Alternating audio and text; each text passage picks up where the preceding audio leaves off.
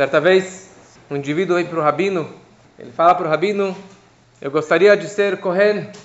O rabino diz, olha, ser Kohen não tem como comprar esse, esse título. O homem começa a insistir, eu gostaria, eu vou te pagar uma fortuna.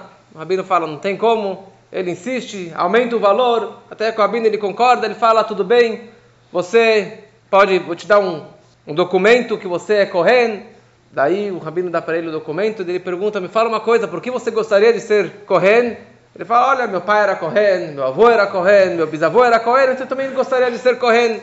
Rabino falou, tá, tá o documento e me dá o dinheiro e, e zai E a única vez na história que aconteceu, na verdade uma situação igual a essa, foi a história do Pinchas.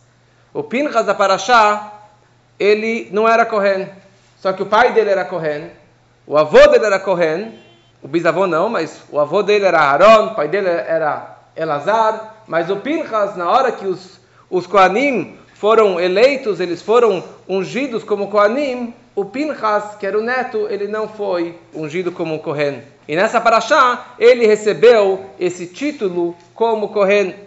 Então, só para resumir um pouquinho da história, no final da semana passada, a Torá descreve que as moças midianitas vieram seduzir o povo de Israel, que eles pecassem com elas, e ao mesmo tempo que eles fizessem uma idolatria. E muitos da tribo de Shimon acabaram caindo, pecando com as midianitas e fazendo idolatria.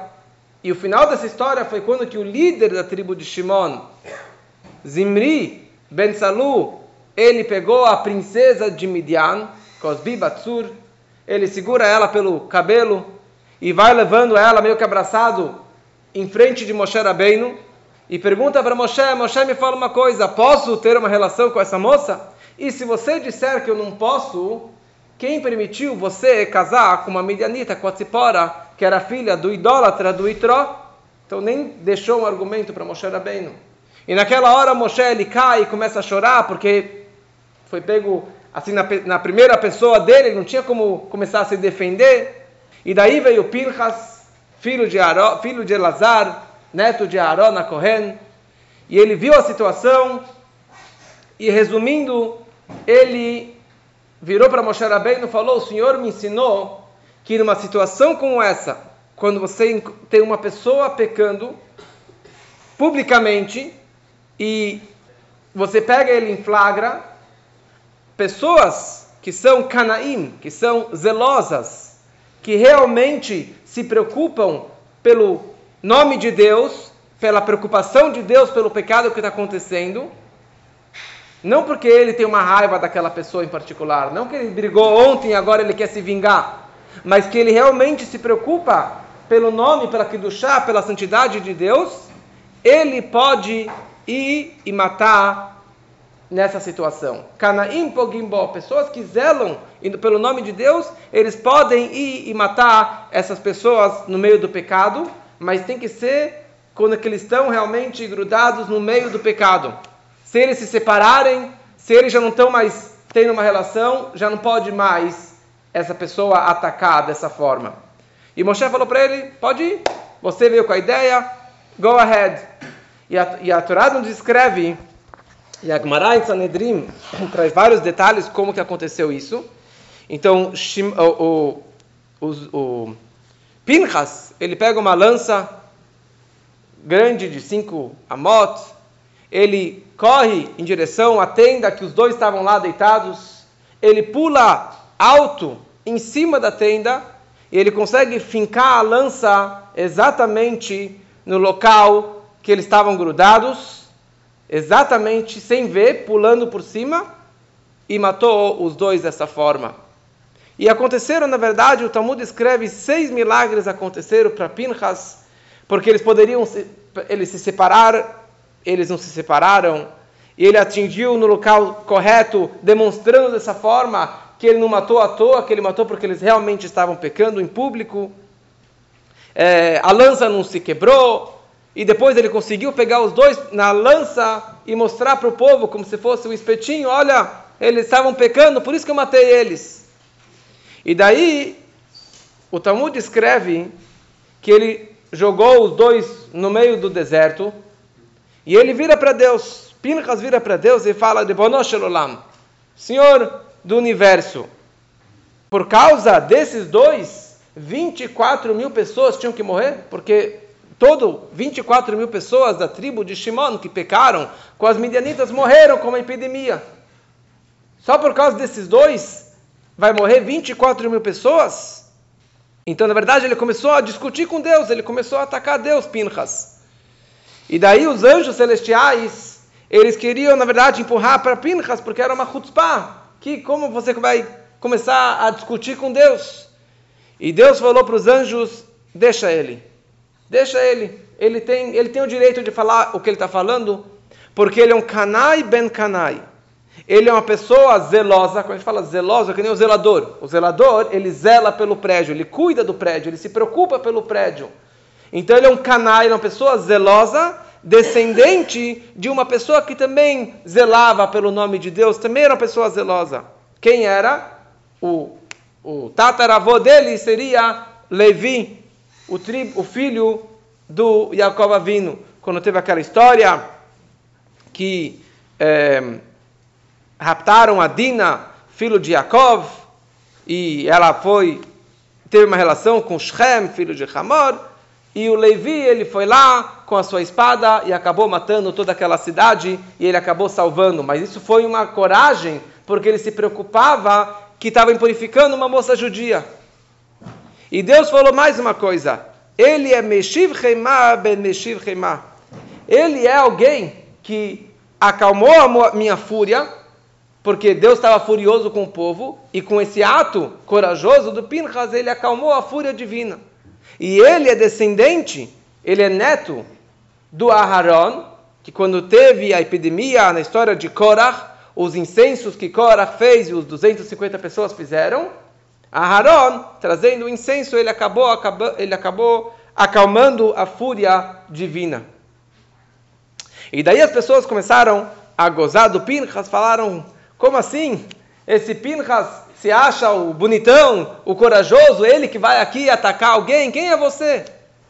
Na verdade, seu avô materno era o Itró, que fazia idolatria, e você agora de repente virou o grande tzadik, você é o grande homem que vai atacar os outros? E daí saiu uma voz celestial, e que o, que o começo da Parashá, e fala Pinchas ben Elazar ben Aaron Cohen. Ele é Pinchas, filho de Elazar, filho de Aaron. Quer dizer, Deus está falando, eu vou recompensar que, primeira coisa, ele é neto de Aaron, é ele tem um grande irres, ele tem uma grande linhagem familiar, e por outro lado, ele, eu estou presenteando ele que a partir de hoje ele vai virar Kohen. Porque ele não era Kohen e é o único que realmente tinha pais e avós Kohanim e ele não era Kohen, então eu vou dar para ele esse, essa recompensa como Kohen. É interessante o porquê disso. O que, que tem a ver o seu ato corajoso de ir atacar e matar com essa recompensa de ser Kohen? Deus poderia ter dado inúmeras recompensas. Porque ele escolheu exatamente a recompensa de virar um Kohen. Então, a vida de Pinchas, não é que nesse momento ele virou uma pessoa zelosa, uma pessoa corajosa que faz o Messirut Nefesh. Mas a vida toda dele foi nesse estilo. Ele era uma pessoa milagrosa, que vivia nesse estilo de fé e Messirut Nefesh, de autossacrifício, e se preocupar pelo nome de Deus e ir até o final pelas eh, razões judaicas e espirituais. Essa era a vida dele. Por isso é escrito no Talmud, em Brachot, que uma pessoa que, é difícil reconhecer, mas uma pessoa que enxerga o Pinchas no seu sonho, milagre vai acontecer para você. Se você vê Pinchas no sonho, milagre vai acontecer. Da mesma forma que aconteceu com Pinchas, um milagre, uma maravilha sobrenatural, assim também vai acontecer para uma pessoa que enxerga Pinchas, quer dizer que ele se espelha com Pinchas. Então a vida dele era de um estilo sobrenatural. Existem milagres na natureza, quer dizer que vai quebrar a natureza. Por exemplo, a abertura do Mar Vermelho teve que quebrar a natureza. Tem milagres que acontecem que a natureza não permite que aconteça e você tem que quebrar o sistema natural que Deus construiu. Mas existe algo que se chama pele. Ela é uma maravilha. Maravilha no sentido que é algo, uau, como aconteceu uma coisa como essa? É algo que está totalmente além dos caminhos naturais, além do, do, do cotidiano. Então ele não precisa quebrar cada detalhezinho da natureza. Ele já vive uma forma de Lekatrila Riber, já vive num estilo além do, da natureza, uma fé total e absoluta em Deus, e por isso as coisas vão acontecendo no automático. Essa que era, na verdade, o estilo de vida do, do Pinchas. Então, existe um Messirut Nefesh, uma pessoa que se entrega por uma causa, mas não é muito o estilo dele. Ele é uma pessoa mais cética. Sim, tem pessoas que são mais céticas, que são mais intelectuais, que eles tudo eles param, pensam, calculam se está certo ou se não está certo. E ele não vai assim, numa forma além do cotidiano, além do normal, além da lógica. Agora, se for uma situação de apuro, uma situação de urgência, então ele vai se entregar pela causa, ele vai além, vai perder os horários, vai perder o, assim o, a ordem, porque ele acredita naquele momento. Mas tem um, um segundo tipo de pessoa que ele é um Ish Mesirut Nefesh, é um homem que vive com Mesirut Nefesh, que ele vive com, esse, com essa fé, com esse auto sacrifício, ele acredita, ele tem um foco e ele destrói todas as barreiras, ele vai passando por cima, porque ele tem um propósito. Ele é uma pessoa que zela, uma pessoa que se preocupa pela causa, e ele vai até o fim. Por exemplo, o Rebbe anterior, que comemoramos a liberdade dele semana, semana passada, a vida do Rebbe anterior, na União Soviética com o comunismo, ou na Polônia, ou nos Estados Unidos, ele não se importava do que as pessoas diziam, do que os comunistas diziam, do que as outras linhas judaicas diziam do que os americanos frios, intelectuais, diziam que Estados Unidos não vai ser um lugar racídico, não vai ser um lugar judaico. Ele foi com essa fé e ele foi até o final, ele conseguiu sair vitorioso. E assim também essa era a vida do Pinchas. Bekanoit kinati. Ele vingou a minha vingança ou ele zelou por aquilo que para Deus era tão, era tão precioso. Então por isso que ele recebeu, na verdade, a Kehuná.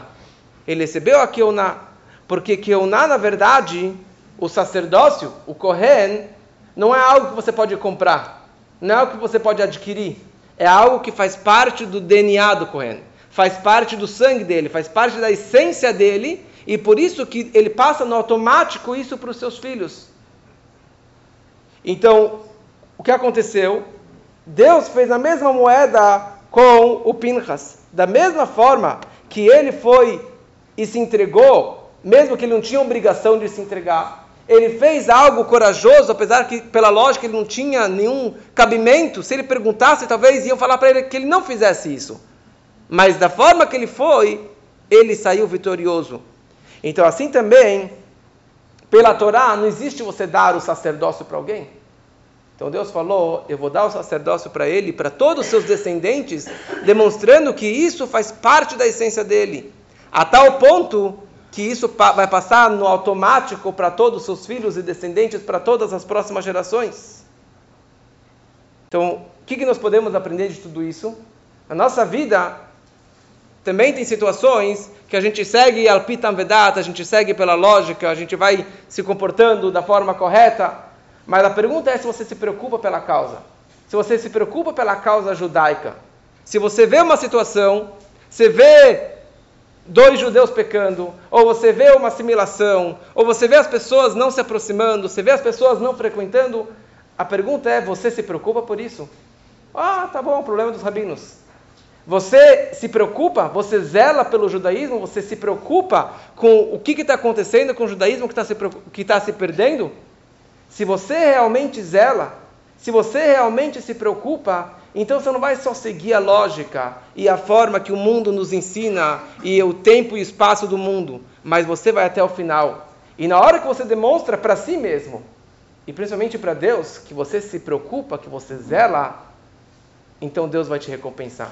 Ele vai te recompensar com uma brachá de Keuná, que você vai ser um sacerdote, que você vai ter uma santidade maior e que você vai conseguir transmitir isso, esses valores para você e para os seus filhos e para todos os seus descendentes. Quando você zela você consegue passar no automático esses valores, essas preocupações judaicas no automático para todos os seus descendentes.